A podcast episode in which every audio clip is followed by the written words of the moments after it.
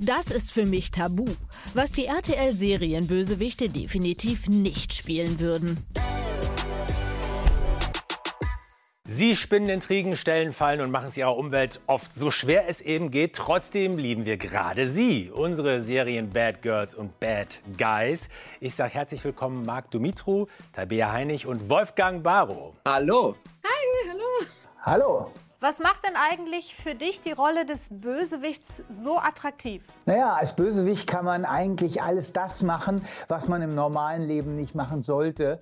Aber äh, als Bösewicht kann man es machen und äh, die Strafe, die man dafür bekommt, sei es der Tod, sind ja nur gespielt oder das Gefängnis auch nur gespielt. Ich finde es unglaublich spannend, äh, jemanden zu spielen, der man eigentlich gar nicht ist. Man kennt mich so als liebenswürdigen, sehr netten, ich meinen vermeintlich sympathischen Kerl, äh, manchmal auch schon so ein bisschen schüchtern und ich liebe es da zu polarisieren und in irgendwas einzutauchen, was ich so eigentlich überhaupt gar nicht bin. Jetzt machst du das ja schon ein paar Jährchen. Wie oft kommt es vor, dass du auf der Straße mit der Rolle verwechselt wirst? Also ihr wollt wissen, ob die Leute ähm, mich beschimpfen auf der Straße. Ja, die erkennen ja. mich, aber sie beschimpfen mich nicht. Also mir ist wirklich noch nie was Schlimmes passiert. Dass sie mich direkt mit der Figur verwechseln, dass sie denken, ähm, dass ich Rechtsanwalt bin und äh, auch diese ganzen Schandtaten getan habe, kommt relativ selten vor, obwohl kam auch vor. Ich wurde auch schon gefragt, ob ich nicht irgendwelche juristischen Fälle übernehmen könnte.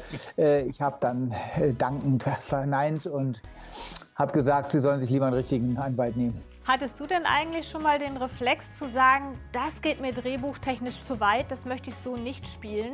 Ja, das hatte ich schon.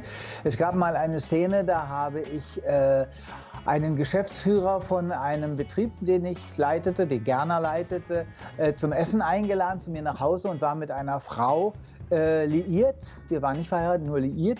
Und ich habe, laut Drehbuch hätte ich sie vor diesem Geschäftsführer demütigen sollen. In einer vollkommen penetranten und unangenehmen Art und Weise. Und es gab dafür eigentlich gar keinen Grund. Und äh, ich habe gesagt, sowas mache ich nicht. Also, weil Gerner ist kein Sadist wenn er jemanden ärgert oder wenn er jemanden so demütigen würde, dann würde das einen Grund, einen Hintergrund haben, warum er das macht. Ja, da gab es das äh, berüchtigte Silvester, dass äh, Britta zusammen mit der Tochter Drogen konsumiert auf der Toilette, Punkt 12. Und ähm, das fand ich schon sehr krass je weiter das irgendwie äh, von mir entfernt ist und je absurder das ist, desto lieber möchte ich das, möchte ich das eigentlich spielen und möchte genau da irgendwie ähm, zeigen, wie man, äh, wie man da tief eintauchen kann und dann andere Seiten zeigen kann, polarisieren kann. Das macht mir da in der Hinsicht am, äh, am meisten Spaß. Es gibt keine Tabus. Ich glaube, alles, was mit Kindesmissbrauch zu tun hat, beispielsweise, ist sowas, da schreckt man eher erstmal zurück. Aber je nachdem, wo man inhaltlich über etwas spricht, ich glaube, jedes Thema hat irgendwo eine Berechtigung, erzählt zu werden. Also ich selber bin immer wieder beruhigt, wenn ich wenn ich was lese und denke, oh Gott, Gott sei Dank, sie hat die Klappe gehalten oder sie hat den anderen nicht verraten. Also eigentlich tendiere ich, ich selber als Tabea eher dazu, dass ich sie mir immer so ein bisschen braver wünsche, die gute Britta. Gibt es etwas, was du dir noch für deine Rolle wünschst, was du gerne mal spielen würdest?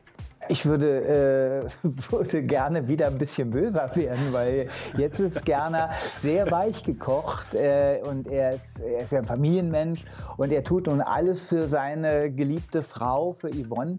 Äh, das finde ich zwar sehr, sehr schön auf der einen Seite, auf der anderen Seite fände ich es auch wieder ganz gut, wenn da irgendwas wäre, wo er mal den, den kleinen Fiesling rauskehren könnte.